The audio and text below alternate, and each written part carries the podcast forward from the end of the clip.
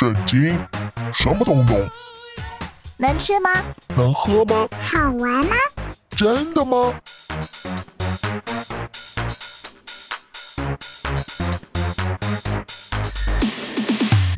圣经鸡尾酒，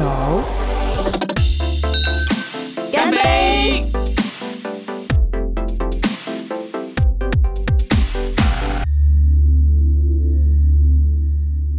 Hello，我是哲欣。Hello，我是下半哥，大家好。今天节目的一开始要来聊一个从古至今，直到今天现代最时髦的城市生活当中 都有的议题，叫做男女不平等。对，直到今天，大家都还会讨论说，为什么男生女生做同样的工作，但却不同的薪酬呢？嗯哼，甚至也有人认为说，圣经好像歧视女性。应该讲那个时代关系，时代的里面，它确实在那个社会氛围下，对女性的地位是比较不看重的。古代人呢、不管是东方社会嗯还是西方社会，是起初男女不平等的文化现象怎么来的？我觉得最开始还是看他们当时的社会主等是父系还是母系，父系的意思是是说，如果是父系社会，就是以男权比较至上，就是整个主要的出头或代表的领袖通常是男性，一家之主，哎，父权，所以它是通常里面就常常会是叫做一夫多妻制。那母系的话就反过来，由母系做整个族群的领导。一妻多夫制对，台湾就有，比如说我们原住民就有一些是母系社会，有对，那是极度的女男不公平，就女，性族长。对对对，甚至随时可以休掉这个男的。不过起初亚当夏娃他们之间的关系。一开始是没有所谓谁比较高等的，是没有错，上帝并没有说谁比谁高，只有说你要成为他的什么，他要成为什么，就这样子。男尊女卑或者女尊男卑的比较扭曲的现象，是因为吃了禁果之后才开始产生的喽。因为是一种自私吗？呃，这件事情我不能很确定，但有一个可能性，就是说，如果按照一些社会学演变，他会认为说，呃，可能是因为夏娃成了罪魁，他是造成人家犯罪的原因，所以好像他就变得比较低等。所以有人认为基督信仰的神学观好像就把女性的地位贬低了。对，但事实上在，你看他的在后面，他的处分当中或者是处理的过程当中，并没有特别说哪一个处罚比较严重，哪个比较痛苦，然后哪一个比较好，哪个比较坏，其实并没有，就是都要同着自己所承受的结果。但是女性，你虽然看她受了极大的痛苦跟咒诅，可是人的反应也从她开始才能够继续延续。直到嗯今天，还有某一些比较传统的教会是不允许女性上台讲道的。有有到现在还有有一些基要派还是这样限制。到底基督信仰怎么看男女地位啊？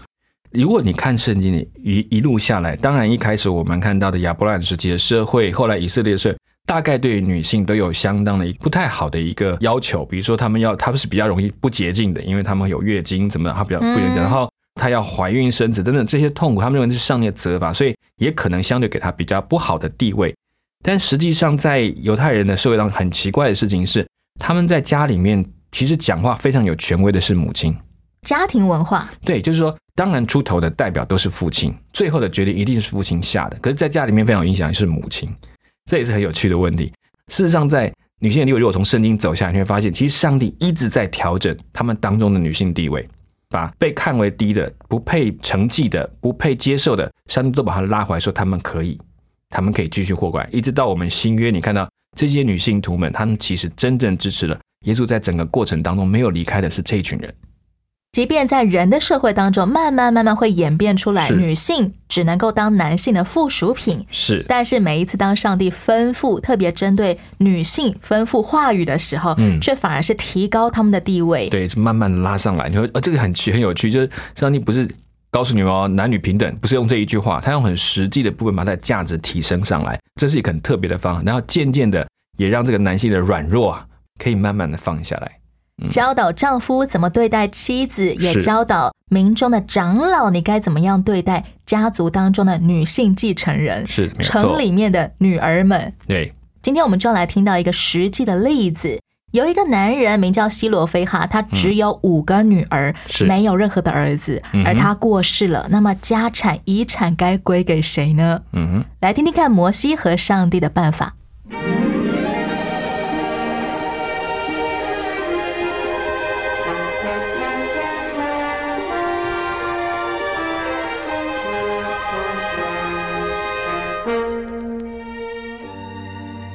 上帝命令摩西和祭司以利以撒清查以色列二十岁以上的男丁人数，好估计占领迦南所需的兵力，并作为各支派分土地时候的根据。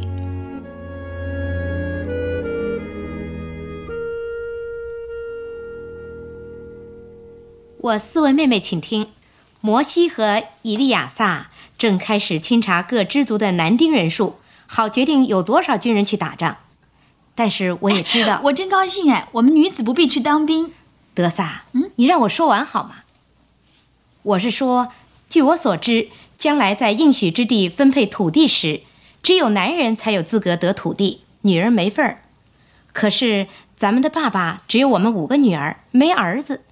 那我们这一户岂不要断了后代的产业了吗？嗯，对呀，这太不公平了。但是又有什么办法呢？我们五姐妹何不去找摩西跟以利亚撒，问他们，我们为什么不能够继承爸爸的遗产？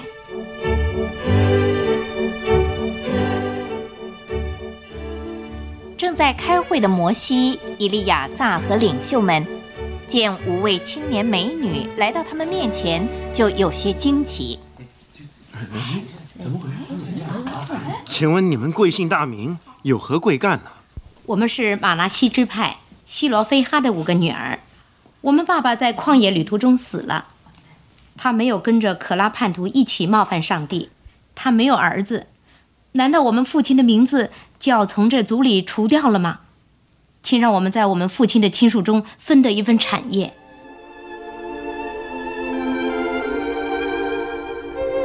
摩西把这五姐妹的要求呈到上帝面前，上帝就命令说：“希罗菲哈的女儿说的有理，你定要在他们父亲的亲属中，把地分给他们为业，要将他们父亲的产业归给他们。”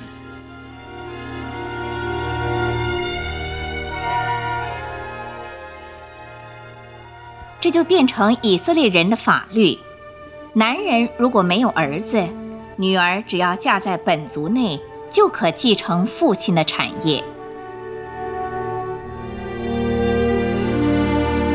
摩西一百二十岁了，以色列子民在旷野走了四十年，现在到了约旦河东岸应许之地迦南的边界。主耶和华。你将你的大力大能显给仆人看，在天上，在地下，有什么神能像你一样行事，像你一样有大能的作为呢？求你容我过去，看约旦河那边的美地，就是那佳美的山地和黎巴嫩。罢了。你不要再向我提这件事。你且上皮斯加山顶去，向东西南北举目观望，因为你必不能过这约旦河。看过那地之后，你必归回你列祖那里，像你哥哥亚伦一样。愿耶和华万人之灵的上帝。立一个人治理会众，可以在他们面前出入，也可以引导他们，免得耶和华的会众如同无牧人的羊群一般。嫩的儿子约书亚心中有圣灵，你将他领来，按手在他头上，使他站在祭司以利亚撒和全会众面前。委托他带领百姓。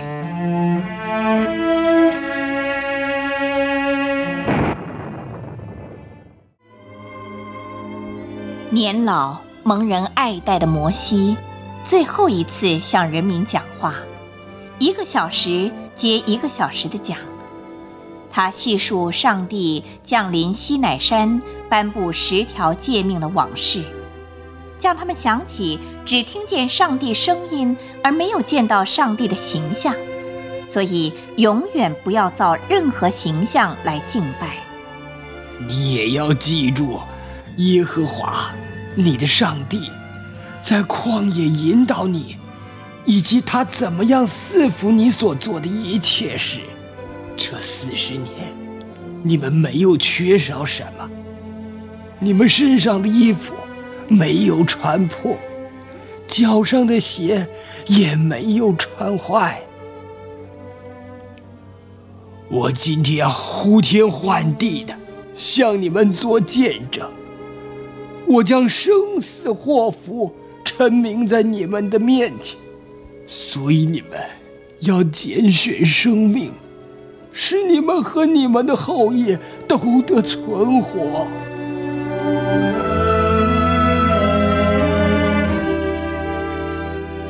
摩西说完，就把嫩的儿子约书亚。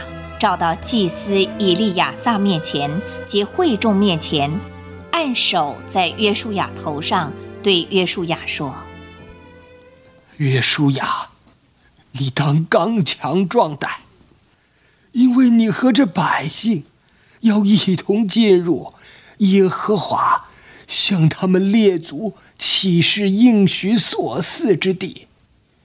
你也要使他们承受那地为业。”愿耶和华上帝与我同在，如同与你摩西同在一样。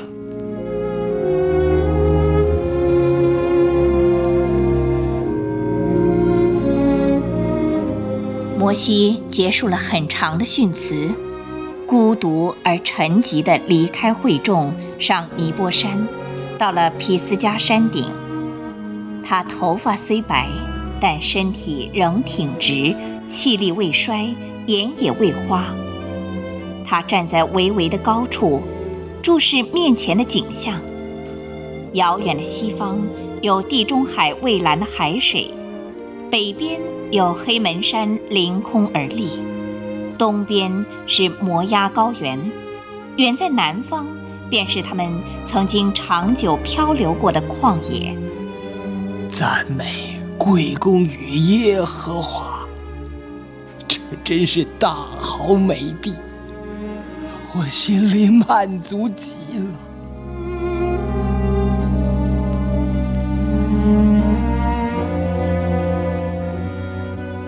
摩西生命的最后时刻，没有人看见上帝的这位忠心仆人、大英雄和立法者、大将军及历史学者、传记家兼诗人。更是一位大先知，就在那里静静地躺下安息了。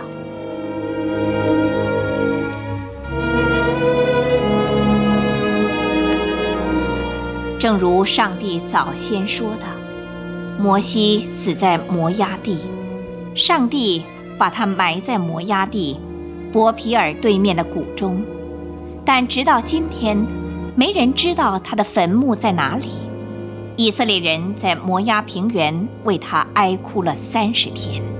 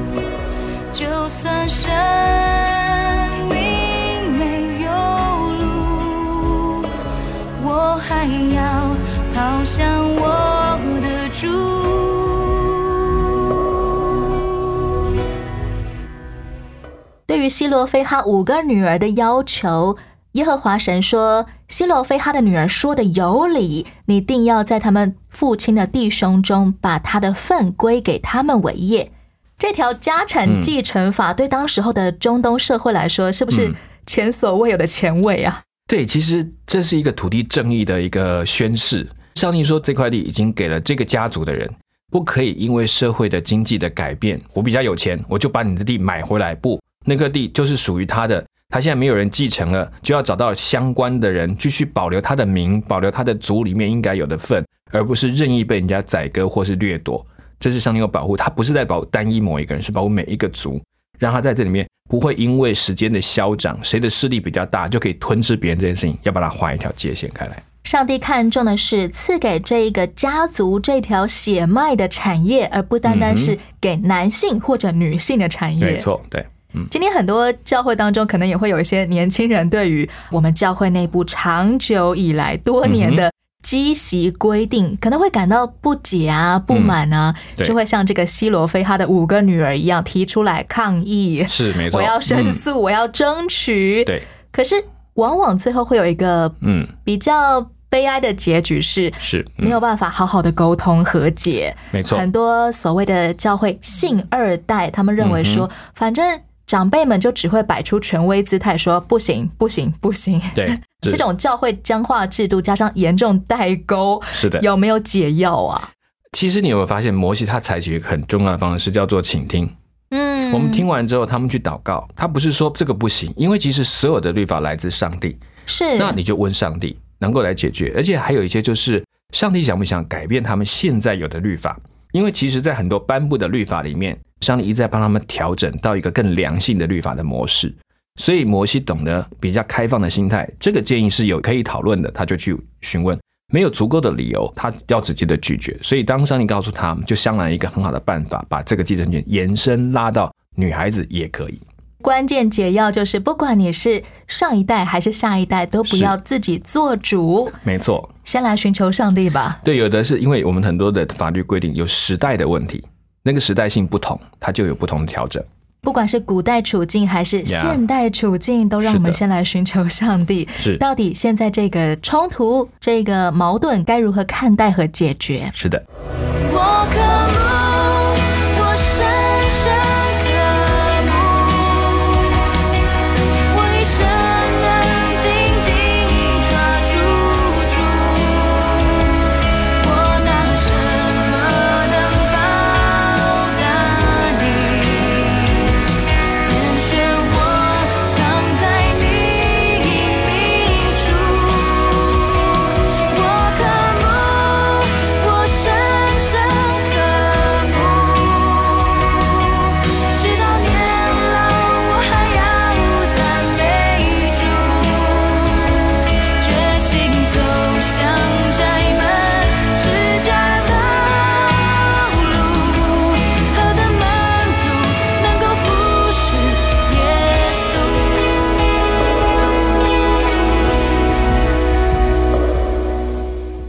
歌曲叫做《我深深渴慕》。以色列人快要进入迦南地了，嗯，而先前上帝已经吩咐过摩西，因为当初他在会众面前敲打磐石两下，嗯哼，而不是照上帝吩咐的，你开口叫磐石 出水，吩咐他出来，嗯，所以上帝就不准摩西亲身走进迦南地。是的，现在以色列人快要进去了，上帝要来先接摩西走了，这样摩西就不会走进去了。没错。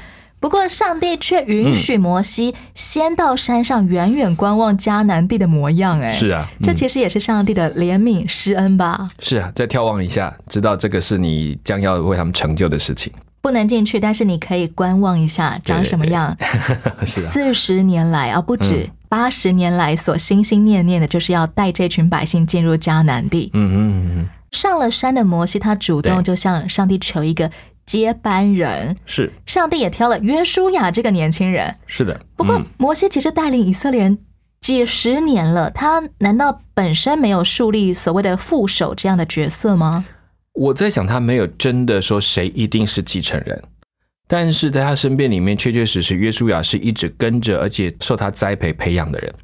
很可能跟约书亚同等地位的还有好几位，哎，比如说加勒。只是是加勒没有那么的紧密的在摩西的身边的学习，但是他在带领族裔上跟他的信心上也是强者。相对于我们现在不管是教会团体啊，或者一般企业团体啊，嗯通常很早就会想到接班人这档事了。对，嗯不会等到已经要卸任了才会想说接班人是谁呢？嗯为什么会很早预备接班人？就是很怕万一到时候要交接了，后继无人，没有人可以接棒，或者更惨烈的一点，可能是是明明有人，但是没有人想要接棒。哦，也有有一些担子实在太重了，他们觉得接的是个麻烦。小范哥怎么看嗯所谓的接班人，还有怎么样预备接班人？我我觉得摩西是不断的在培养很多人。有这个可能会成为接班人，当然约书亚是其中非常明显的自己非常有意愿的一位。当然他在过程当中，他把摩西当师傅一样跟随，但是也不可否认的，在过程当中，有一些人在面对要接班这件事情是有害怕的。是，就是虽然我说我要培养你，可是你会，因为你你越靠近，你越知道当中的困难，你看得到那些其他领袖的意见争论，你会觉得哇，这真是一件又大又难的事。虽然你真的跟着老师学那么久，但是也有些时候，实在是在过程当中，这么多的里面，也许你到最后一刻才发现，你虽然培养了很多技能，但是在有些事情上，他的眼界不够，或他的能力实在是不足，这也是很让人难过的事情。所以培养接班人好不好？有时候太早告诉谁是接班人，你会看不出到哪一个才能够真的接得下去，造成莫大的压力。也对，也是有可能。或者是引发争端，例如大家都想要抢那个接班人的位置，对，但是大家其实都看到坐那个位置的好处，但是有谁真知道坐在那个位置上的痛苦，就不敢讲了。对于约书亚来说，我想应该内心压力蛮大的。对，毕竟他要接棒的对象那位前辈是摩西啊，没错，所以为什么约书亚一开始要接棒，一直告诉他不要怕，不要怕吧，他真的很怕。对，上帝既然呼召了约书亚，上帝也会负责不断的安慰他、鼓励他。嗯哼最后，摩西他就死在摩押平原的尼波山上了，。是圣经《生命记》最后一章描述说，耶和华将摩西埋葬在摩崖地嗯伯皮尔对面的谷中，只是到今日没有人知道他的坟墓。是，嗯这是什么意思呢？上帝偷偷暗中埋葬摩西的身体。嗯，这个也很有趣哈。你知不知道，在中国的帝王以前在他的陵寝弄完之后，他们也会做一件事情，把那些造坟墓的工人都杀了，对，甚至还会同时造两三个坟墓或者是十几个坟墓。混淆视听。对他到底葬在哪里，没有人知道。为什么帝王都不希望别人知道他的坟墓啊？啊，摩西呢有就在想会不会是？当然，我们这这都是一些猜测，说啊，是不是因为摩西？因为其实他的功过两平，就是说在我们知道这一群的当中，有很支持他的，也有可能很反对他的，会不会去捣乱他的坟墓或破坏他的身体？这都是有可能在后续当中会发生。所以上帝根本不让他们知道，也没有任何人可以破坏这个摩西所做的一切。伟人过世之后，支持者可能就会把他的尸体拿出来变成某种圣物膜拜没啊，反对者可能就想要毁尸灭对，迹那，两个都不是上帝所乐见，所以他干脆不要让所有人知道说他到底葬在哪里。不然的话有可能会引发更多节外生枝的争端。是，那也可能说我要去找到这个来做的一个，用它来做一个鸡毛令箭，反过来去压制约书亚，这也可能是后来发生的事情。一直到新约圣经嗯犹大书的时候，又再度提到所谓摩西的尸体了对，。有人跟他为这个生理吵架，圣经上说嗯，天使长米迦勒为摩西的尸首与魔鬼争辩的时候，嗯尚且不敢用毁谤的话罪责他，只说主责备你吧。是这嗯段到底是什么意思？为什么要为了摩西的尸体，天使跟魔鬼在吵架？呃，这好像说我们来讲，摩西当然是一个上帝所所爱的人，然后他也真的愿意照顺服上帝的事情，但是他犯过了罪，他有不听上帝的心意的时候的那件事情，让魔鬼可以来跟上帝抗议说，他应该是属于我的，因为他不顺服你。摩西应该要下地狱的。对他来讲可以是这样。那当然，这是我们一个用这个比较传说的角度在当中讨论。那另外提到说，为什么天使长告诉他说主责备你吧？你知道，连对天使来讲，要责备魔鬼、审判魔鬼，也只有上帝可以做。判断在于上帝，没错，而且让他们知道说他在护卫的这，他已经在做他该做的护卫的事情。但是跟魔鬼的争辩当中，他连自己的口舌都要小心。其实摩西他走的这一段路，我我后来越想越对很多教会里面交接是很有趣的一个提醒。有时候真的把一个任务交出去的时候，也许这样的消失是对约书亚最好的。完全放手，对不要再有任何的牵连。对，甚至你看，包括摩西，如果还一直活着，你不觉得他心里的挂念的又是什么？会不会有人一直在找他说：“摩西啊，拜托啊，这个约书亚怎么这样啊？你要不要来看一看啊，管一管啊？”这些东西会不断反复的在当中可能会出现。那摩西放不放得下？这又是另外对他的一个考试了。也是一个对交棒者的功课，最好就完全退隐江湖吧，不要让任何人找到你。真的很难哈。最后，圣经记载，摩西他死的时候年一百二十岁，对，眼目没有昏花，精神没有衰败，也可以看出摩西他的人生走到尽头，实在是上帝特意接走他，而不是因为他年老不行了。是为什么最后生命记又记载说，以后以色列中再没有兴起先知像摩西的，他是耶和华面对面所认识的。嗯，我自己没有办法有个很好的答案。但是这件事情反倒提醒后人，你后面再看到任何的先知或任何有能力的人，他都不会大过摩西。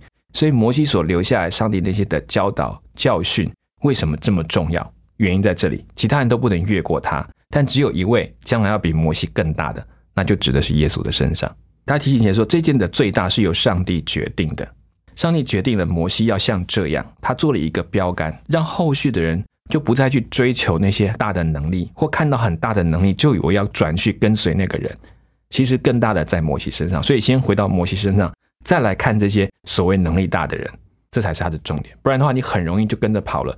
他也不是叫我们不要努力，因为这个成就不是你追求来的，是上帝特别给摩西的。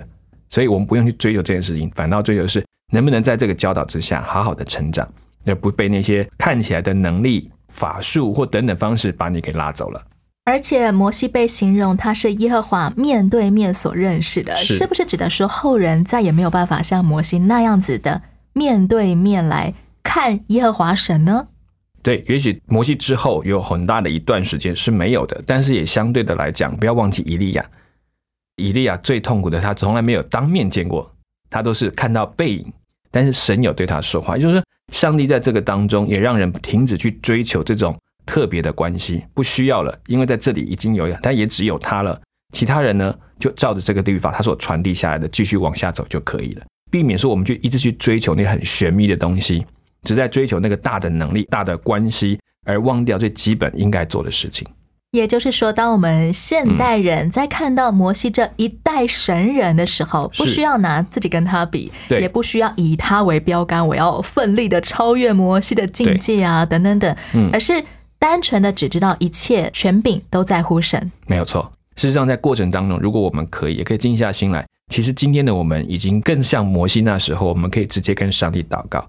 我们或者没有面对，可是他都在当中跟我们一起听我们的祷告，不需要再透过另外一个人。我们已经借着耶稣来到上帝面前。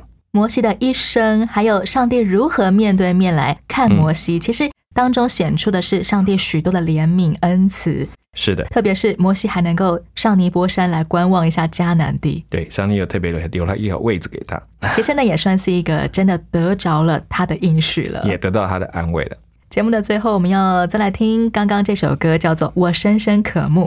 特别歌词里面说到：“说我深深渴慕，直到年老，我还要赞美主，决心走向窄门十架道路，何等满足，能够服侍耶稣。”嗯，很不容易的一件事情是。摩西活了一百二十年，还能够对于服侍耶和华神感到满足，嗯，而不是愤愤不平。是啊，对，不容易。这是一生到老我们需要学习的功课。对，其实他一生到学到最后，到过最后一刻，他知道他就是单单看他的主，他怎么说，那我就照着去做吧。这首歌叫做《我深深渴慕》，让我们都来学习以神为乐，以神为足。OK，谢谢大家收听，一起学习更好的顺服主的功课。我是真心，我是夏凡哥，我们空中再会。OK，拜拜，拜拜。我渴慕，我深深渴慕，我一生。